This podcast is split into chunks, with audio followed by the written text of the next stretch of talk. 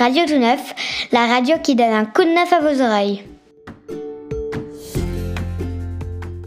Bonjour, bonjour, c'est de nouveau Pascaline au micro de Radio Tout Neuf pour cet épisode numéro 16.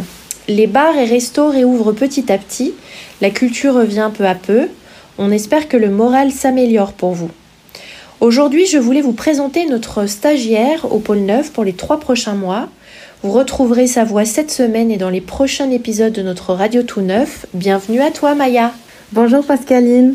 Bon, du coup, je m'appelle euh, Maya, j'ai 23 ans, je suis mexicaine euh, et musicienne et euh, je fais mes études en master et c'est pour ça que je suis en stage au pôle Neuf. Bienvenue. Merci.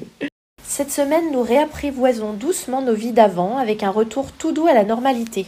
Au pôle Neuf, ce mercredi de reprise partielle des activités est synonyme de joie pour tous les salariés qui tout à coup retrouvent des têtes connues dans les couloirs. La question sur le paillasson est une question posée aux portes des activités.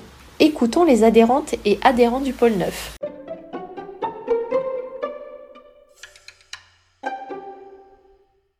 Comment vous vous sentez euh, à la réouverture euh, des lieux culturels? Ah ben, là c'est une, c'est une, une genre de fête qu'on a l'impression d'être au Nouvel An. c'est- ah non mais depuis hier on est là, ouais, ouais, euh, ça y est, enfin on est là pour... C'était euh, long. Ouais c'était long.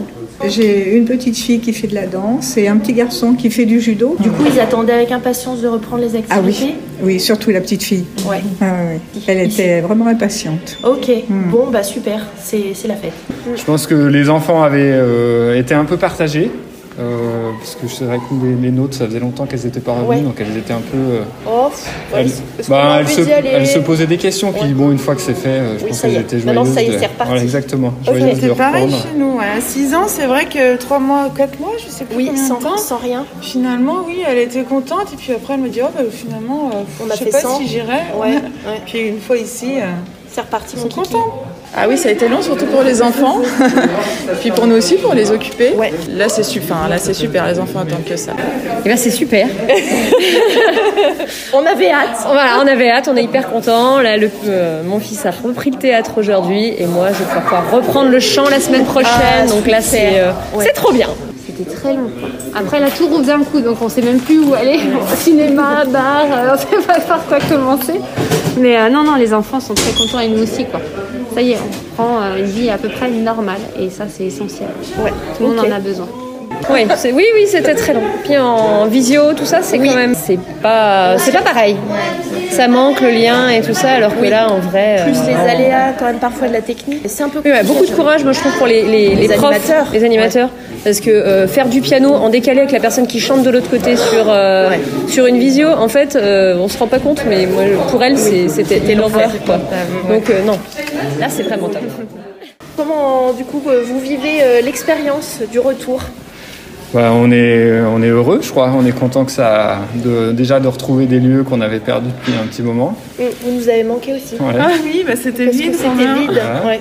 Oui, bah Nous aussi, on est contents. en vraiment fait, hâte, parce qu'il y a de la vie. Profitons des petits bonheurs quand ils arrivent. Et ben, on espère que ça va continuer comme ça. A priori, maintenant, de toute Oui, nous façon, aussi, ouais. euh, jusqu'à la fin de l'année, je pense quand même qu'on va se revoir. Je pense, ouais. J'espère. Bon, et ben, merci beaucoup. Bonne À journée. bientôt.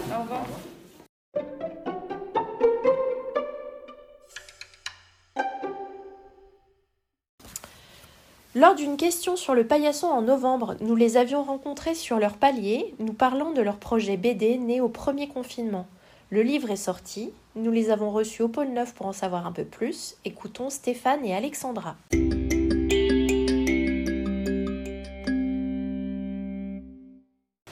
Cette aventure, elle est partie d'une envie de trouver un livre qui nous permet de visiter Lyon avec des enfants.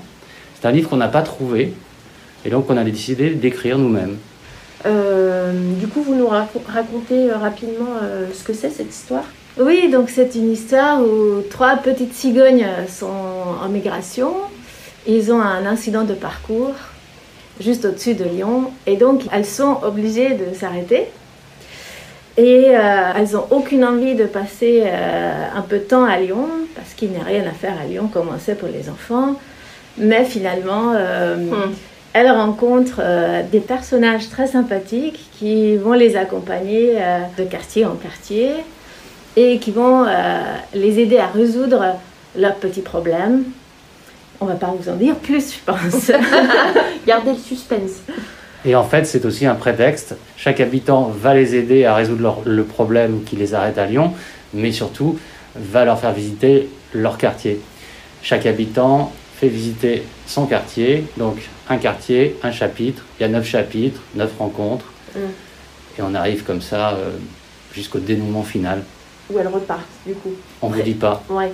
Avec un petit cahier euh, de plans à la fin. Ah, justement, c'est ce, que, ce qui m'est venu tout à l'heure en tête. Parce que tu parlais de jeux euh, et tout, je me suis dit, tiens, est-ce qu'il y a des, des énigmes de... Je voyais un truc où les enfants pouvaient crayonner ou...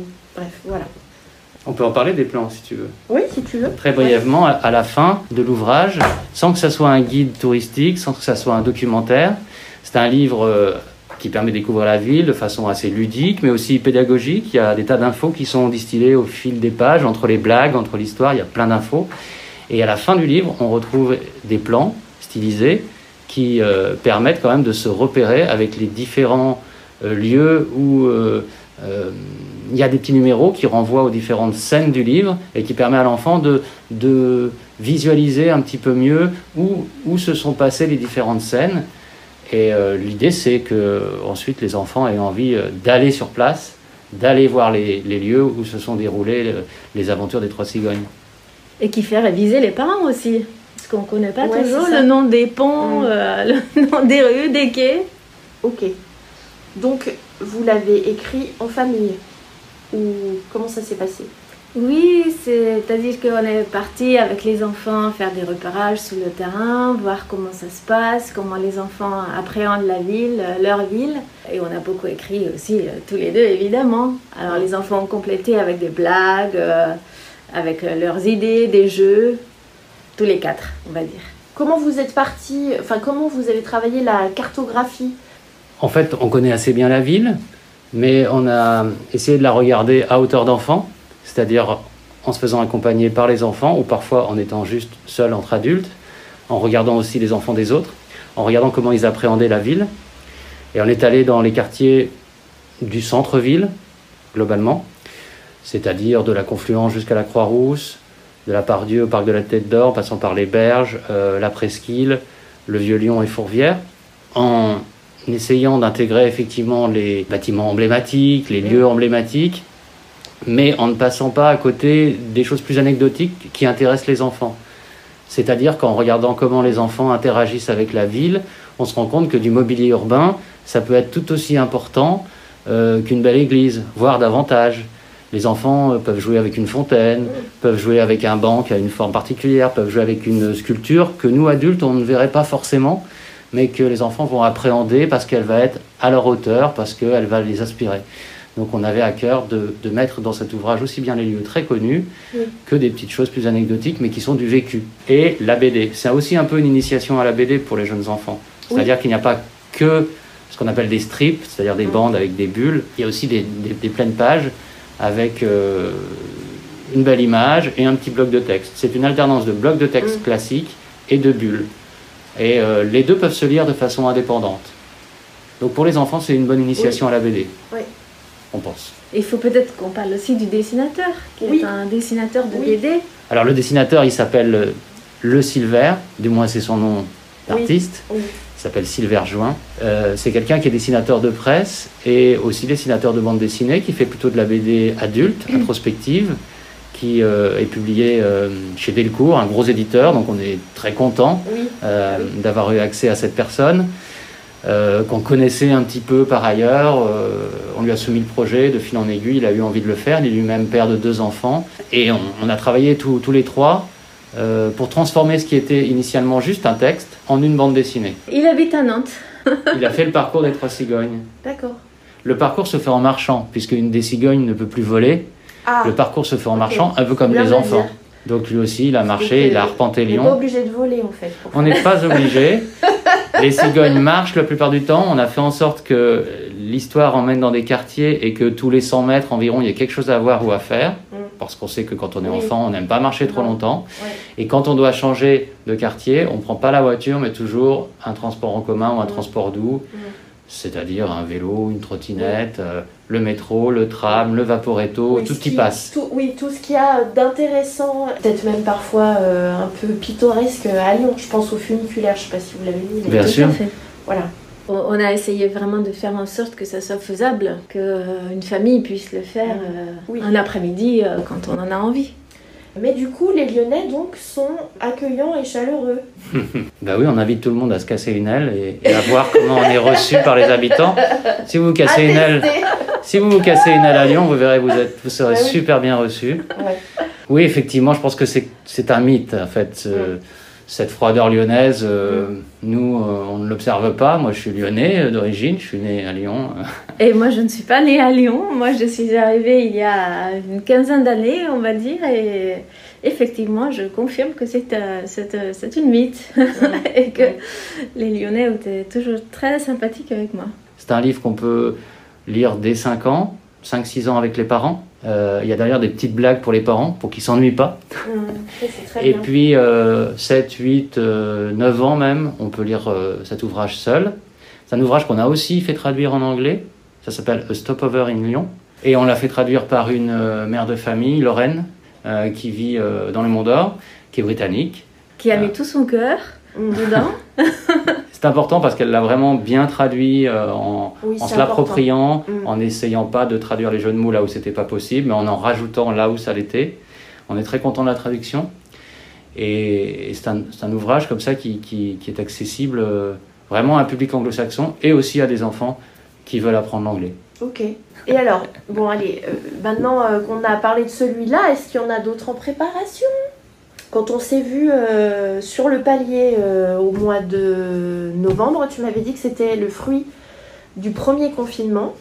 Oui, alors ce qu'il faut savoir, c'est que on a effectivement sorti ce premier ouvrage, mais on a aussi créé une maison d'édition qui est à Lyon, à Saint-Rambert, c'est important de le dire, qui s'appelle euh, les éditions Les Crocos, comme les crocodiles. C'est notre logo. Notre logo a d'ailleurs été dessiné par quelqu'un de Saint-Rambert.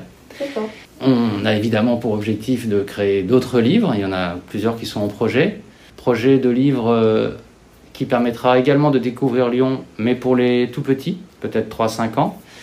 Pas sous forme de BD, sous forme d'album euh, illustré, euh, moins de pages, mais avec un ton qui reste un peu le même. on a d'autres projets un peu tenus secrets. Mhm. Et puis, pour répondre à ta question, les cigognes, ce sont des oiseaux migrateurs. Bah oui. Donc, par définition, elles vont certainement aller dans d'autres villes. Et on a effectivement le projet euh, de donner une suite à cet ouvrage dans d'autres villes, sans doute Strasbourg, sans doute Nantes, ou ville dessinateur actuellement. Et puis pourquoi pas un retour à Lyon avec un tome 2. Et euh, les libraires, pour l'instant, nous réservent un bon accueil. Il est présent aujourd'hui dans une quarantaine de librairies sur Lyon et l'agglomération près d'ici pour des, gens qui habitent à Saint-Rambert et il est présent à la librairie à Saint-Cyr, il est présent dans deux librairies à Vèze. Vous pouvez aller sur le site euh, www.éditionlescrocos.com et il y a toute la liste des librairies où on est présent. Euh, il est aussi possible de l'acquérir en nous envoyant un mail sur le site. Et il sera bientôt disponible à la bibliothèque de Saint-Rambert. Génial. Pour ceux qui ne veulent pas nous donner d'argent. Bravo. C'est le mot de la fin, du coup? On a tout dit? On a tout dit.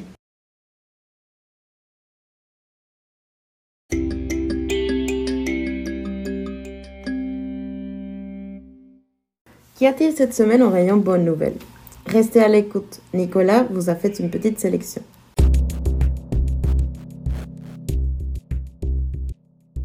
Bienvenue dans le Flash Info Bonne Nouvelle. Dans la dernière émission, nous avions évoqué l'initiative de Valence. Aux habitants qui en font la demande, la municipalité se propose de leur apporter un soutien logistique pour fleurir les rues et autres pas de porte. À Lyon, ce genre d'opération existe également depuis plusieurs années. Sachez donc qu'il est possible de vous adresser à la mairie pour demander la création d'un jardin de rue. Le formulaire se trouve sur le site de la ville de Lyon avec des renseignements sur la charte et les règles à respecter. À noter également l'opération On s'aime un peu beaucoup passionnément depuis le 10 mai, il est possible de récupérer un sachet de graines de fleurs sauvages en mairie d'arrondissement, de quoi planter dans vos bacs ou au pied des arbres de votre voisinage coquelicots, bleuets, camomilles ou autres chrysanthèmes couronnés. À vos arrosoirs. Il y a un peu plus de trois ans, l'association 3PA pour la préservation de l'environnement a inauguré en Occitanie la première école de la transition écologique en Europe. Cette école d'un nouveau genre fait découvrir des métiers en plein essor, tels que la gestion des déchets, l'éco-construction, le recyclage et la réparation, ou encore les activités autour des énergies renouvelables. S'adressant à des jeunes Déscolarisés de 18 à 25 ans, ces établissements proposent, grâce à des partenariats privés et publics, différents parcours, journées d'initiation, chantiers de 5 jours ou formation de 3 mois.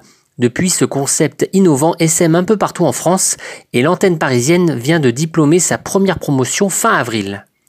Répondre à un besoin de mobilité tout en luttant contre la pollution, la métropole de Lyon lance une vaste opération de prêt de vélo. Avec une enveloppe de 4 millions d'euros, la métropole va mettre en place une flotte de vélos recyclés en location longue durée. Ce dispositif sera à partir de septembre à destination des jeunes de 18 à 24 ans, tout particulièrement pour les étudiants boursiers et les jeunes adultes en parcours d'insertion professionnelle. Avec un objectif de 10 000 vélos, le président de la métropole, Bruno Bernard, vise également par cette opération à pérenniser des emplois de l'économie circulaire. C'est la fin de ce Flash Info. Portez-vous bien.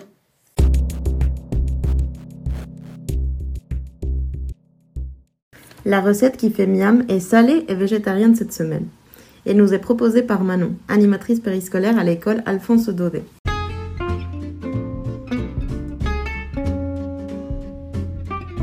Bonjour Manon. Bonjour. Alors, qu'est-ce que tu nous prépares pour ce volet? Eh bien, j'aimerais bien vous partager ma recette d'un hamburger végétarien. Ça sera euh, une alternative au burger, normal? euh, Voilà. Ok, super. Euh, bah, du coup, on peut commencer par le steak végétarien, parce que du coup, ce sera vraiment ça qui changera d'un hamburger normal. Alors, je vous propose celui aux pois chiches et carottes. Très bien. On commence par écraser les pois chiches dans un saladier. Ensuite, on râpe des carottes par-dessus. On met un œuf qui servira de lion à tout ça. Très bien. On épice comme on veut. Donc, ce qui marche bien, c'est le cumin, euh, un peu de paprika, euh, sel, poivre. Ouais, on peut mettre un peu n'importe quelle épice. Oui, comme on aime, quoi, finalement. Euh, ensuite, on ajoute un petit peu de farine pour que ça fasse plutôt des bonnes formes. Mhm. Et ensuite, moi, ce que je fais, c'est que je verse tout dans une poêle où il y aura déjà de l'huile bien chaude dedans pour faire d'abord une grosse galette. Et une fois que c'est un petit peu cuit, je la sépare en quatre pour faire quatre steaks. C'est comme ça que ça tiendra le mieux. Après, on retourne et c'est prêt. C'est à peu près 2 minutes, 3 minutes de chaque côté.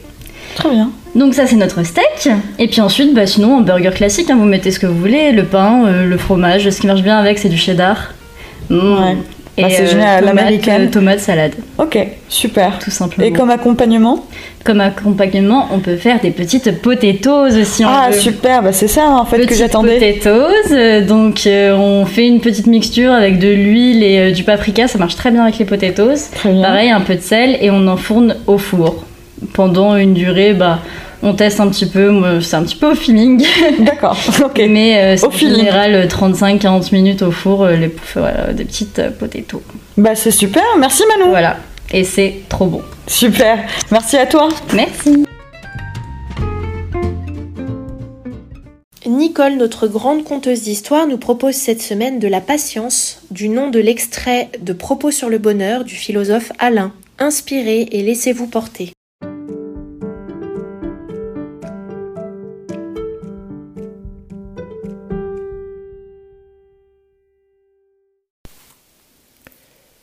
Patience.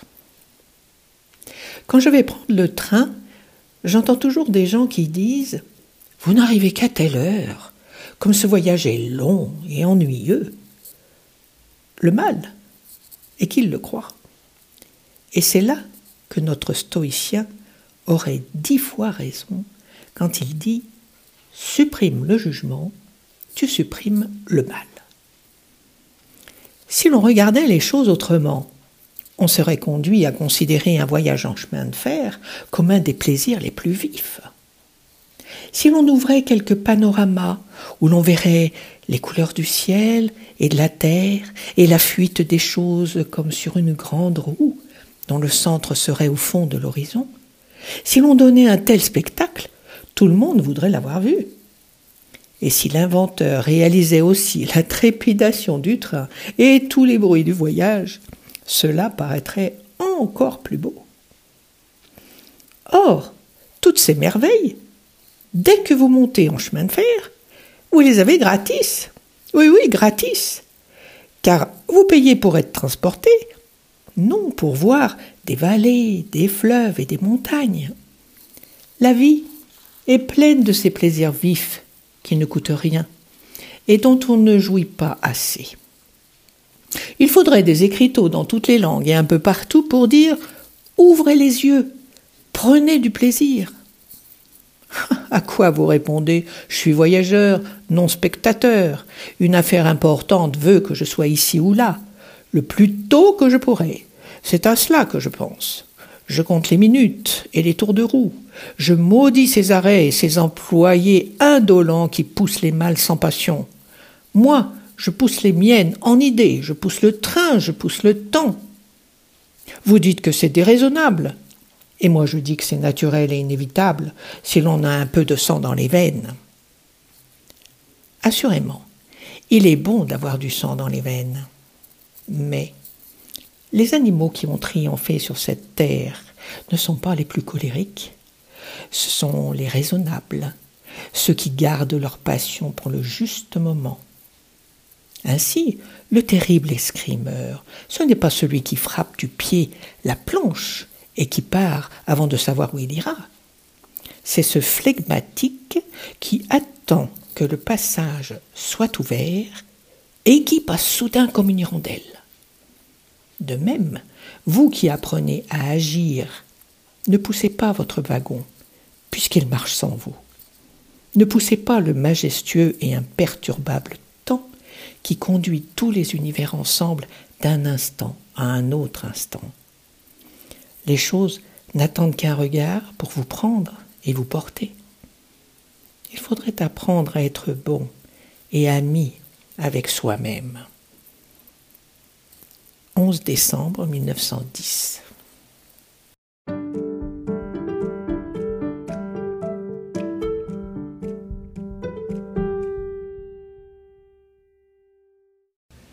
Cette semaine, la question patrimoine m'est posée par Maya. Tous les matins, quand je passe en bus, je passe à côté d'un pont incroyable à Saint-Rambert, en bas. Il date de quand? Il a été construit en 1827. C'est un pont suspendu et maintenu par des chaînes ou des fils de fer. Le pont a été renforcé après les crues de 1840 par des câbles selon la technique Seguin. Et tu sais qui l'a conçu? Oui, c'est l'ingénieur Favier. Ce pont est fermé aux voitures depuis quelques années depuis Caluire. Moi, je l'ai connu à double sens. Hmm. Et depuis quelques semaines, seuls les riverains de l'île Bar peuvent accéder à chez eux depuis la rive de Saint-Rambert. Pour tous les autres, le passage se fait à pied, en vélo ou en trottinette, pour des raisons de sécurité. Le pont sera démonté pièce par pièce et remonté à l'identique. Les travaux ne commenceront qu'en 2025 jusqu'en 2027. Donc jusque-là, patience. Les enfants du périscolaire de l'école d'Odé ont été interviewés cette semaine par notre collègue Mariam. Elle leur a demandé Pour toi, c'est quoi parler? Je vous laisse découvrir leurs réponses. Bonjour Émilie Bonjour. Alors, selon toi, ça veut dire quoi parler? Bah, ça veut dire s'exprimer, dire ce qu'on ressent, dire ce qu'on a envie. Oui. Et selon toi, quand tu es avec tes copines, tu dis quoi souvent? Bah, je parle des vacances, des cadeaux qu'on a eu à Noël, euh, des fêtes, Pâques. Aussi, on parle de, on parle de plein d'autres choses. D'accord, qui sont un peu plus secrètes? Euh, oui, des fois, pas tout le temps. D'accord. Et je voulais aussi euh, savoir, parler selon toi, c'est pour dire des bonnes choses ou, de- ou dire de mauvaises choses Des bonnes choses. Des bonnes choses À tes camarades, c'est ça? Oui, à d'autres gens. Bonjour Ella Bonjour. Bah, ça veut dire euh, raconter des histoires, à lire et à s'exprimer. Tu racontes des histoires à qui? À ma sœur. Et tu lui racontes quoi comme histoire? Par exemple, le petit chaperon rouge. Bonjour Yamine Bonjour. Bah, euh, de dire des trucs importants, lire une histoire, dire des trucs drôles, Des trucs drôles comme quoi euh, des blagues. Imran Bonjour, ça veut dire t'écoutes.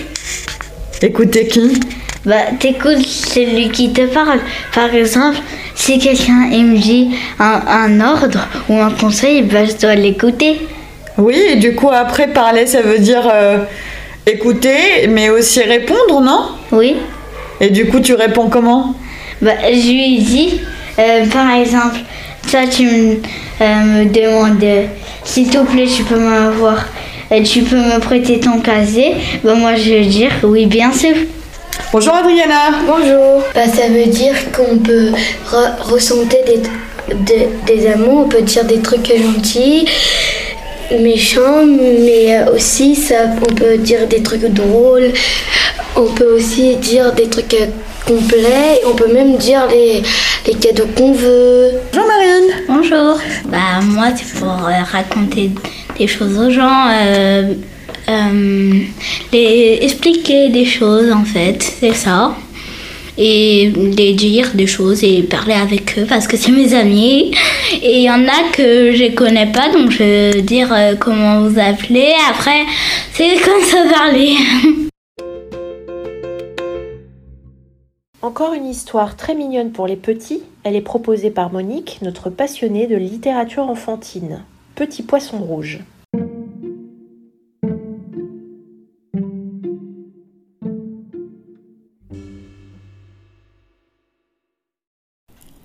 Petit poisson rouge de Karine Le Sage Prévost. Il était une fois un petit poisson rouge qui se sentait un peu seul. Il aurait tant aimé avoir des amis comme lui. Il y avait bien son amie Julie Lotari, mais ce n'était pas un poisson rouge. Il y avait aussi quelques poissons tout gris, mais ils se moquaient de lui. Il se demandait pourquoi il était le seul petit poisson rouge dans l'océan. Alors un jour, il partit en voyage. C'était décidé, il allait parcourir le monde trouver d'autres poissons comme lui. En chemin, il croisa une jolie tortue verte, mais ce n'était pas un poisson, elle n'était pas comme lui. Tu sais, petit poisson rouge, il y a plein de tortues différentes, je n'en ai jamais trouvé une exactement comme moi. Ah bon? Regarde cette photo de mes amis tortues. Tu vois, certaines vivent dans l'eau, d'autres sur la terre. Leurs couleurs sont toutes différentes. Certaines sont petites, d'autres grandes. Cela ne les empêche pas d'être mes amis. Petit poisson rouge ouvrit grand les yeux. Il n'avait jamais vu de tortue comme ça. Merci de m'avoir montré tes amis, mais j'ai tellement envie de rencontrer d'autres poissons comme moi. Oh? D'accord, bon voyage alors. Il rencontra encore des tortues une orque qui avait l'air pressée. Bonjour, lui dit Petit Poisson Rouge. Bonjour, lui répondit l'orque. As-tu vu des poissons comme moi ici J'ai vu quelques poissons, mais pas exactement comme toi. Euh, je suis désolée, mais j'ai un rendez-vous urgent. Je dois y aller. Bonne recherche Ah, d'accord. Petit poisson rouge était un peu déçu. Il la regarda partir. Quelques kilomètres plus loin, derrière un rocher, Petit poisson rouge vit une drôle de créature. Bonjour, comment t'appelles-tu? Je suis Pieuvroute, la pieuvre, et voici mon amie Rose, l'étoile de mer. On ne se quitte jamais. Tu n'as donc pas d'autre pieuvre avec qui jouer? Si, bien sûr, mais je préfère Rose. On se ressemble tellement toutes les deux. Je ne trouve pas, moi. Si, si, répondit la pieuvre. Par exemple, on aime les mêmes algues pour dormir, et aussi la lune et les méduses de toutes les couleurs. Je comprends. J'ai une amie Otari avec qui je m'amuse bien, mais j'ai tellement envie de trouver des poissons comme moi. En as-tu vu? Non, répondit la pieuvre en le regardant attentivement avec de grands yeux. Merci quand même. En regardant au-dessus de lui, il se sentit un peu mieux. C'est vrai qu'elles sont jolies, ces méduses. Il se sentait tout de même un peu moins seul maintenant, maintenant qu'il commençait à connaître les autres habitants de la mer. Un peu plus loin, un dauphin gris lui sourit doucement.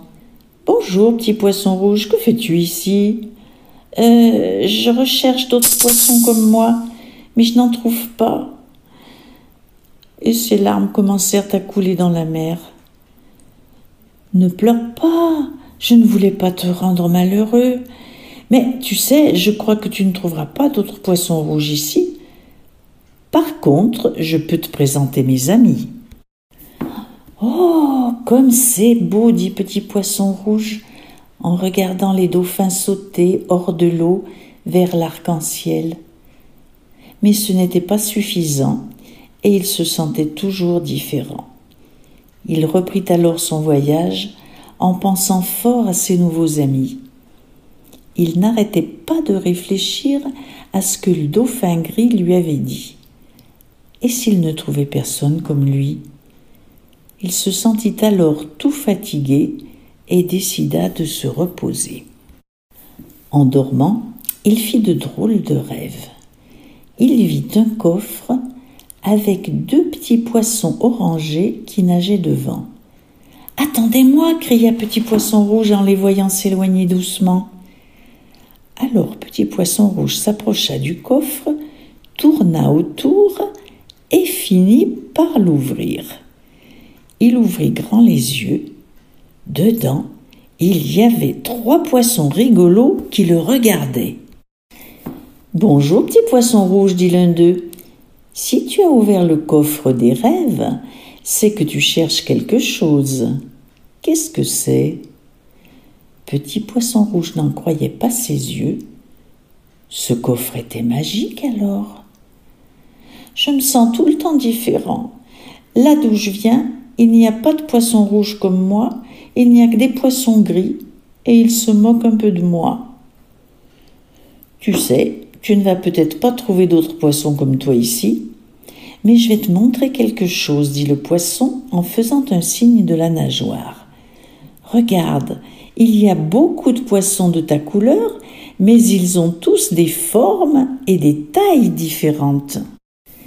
Il y en a aussi de toutes les couleurs, avec des petites dents, des grandes dents, des petits yeux, des grands yeux, des traits calmes qui nagent doucement, d'autres qui sont très rapides.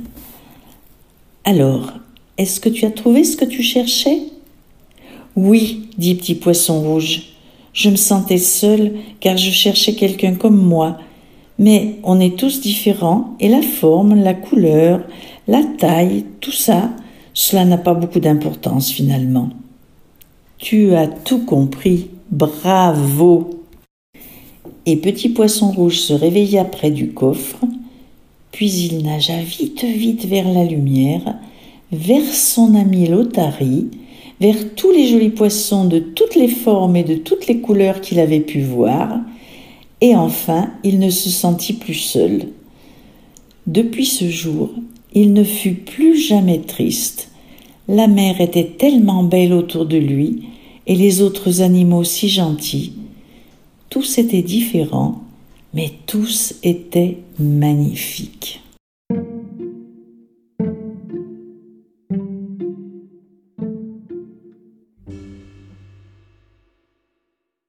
Restons à l'école d'Odé. Prune Madère, une enseignante de CM1, a enregistré une chanson avec ses élèves. Il s'agit de Sacré Géranium de Dick Hannigan. Sacré Géranium, tu sens bon la terre, et toi aussi l'anémone. Tulipe, je te préfère. Puis de toute façon, vous sentez toutes bons. Vous êtes toutes belles, mesdemoiselles. La classe a en effet travaillé les thématiques de l'environnement et de la nature avec une intervenante du conservatoire. Je vous laisse profiter de ces jolies voix d'enfants.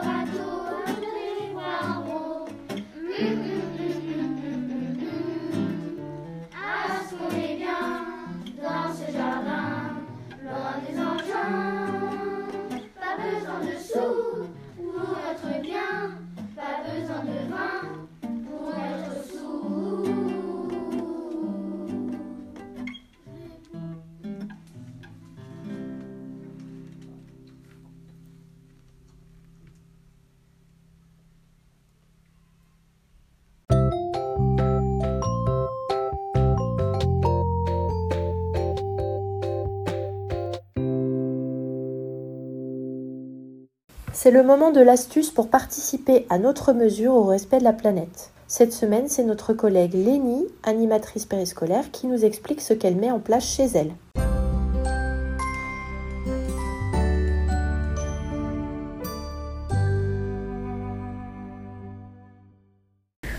Bonjour Mariam.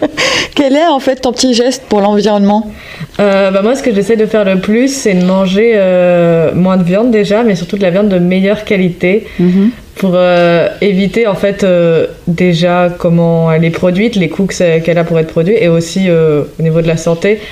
C'est vrai qu'on a tendance à l'ignorer, mais juste pour produire de la viande, il faut énormément de matières végétales, et en fait, ces matières végétales, on pourrait juste les manger directement. Du coup, quitte à manger de la viande, autant manger de la viande de bonne qualité, au moins, pour son corps, pour ses papilles.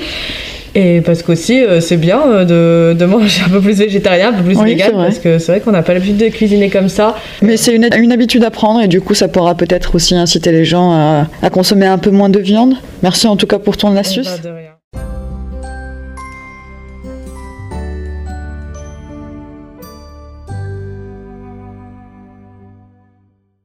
Nous arrivons à la fin de cet épisode. J'espère que vous avez bien profité et à la prochaine. Prenez soin de vous, de vos proches et de vos voisins voisines. À la semaine prochaine.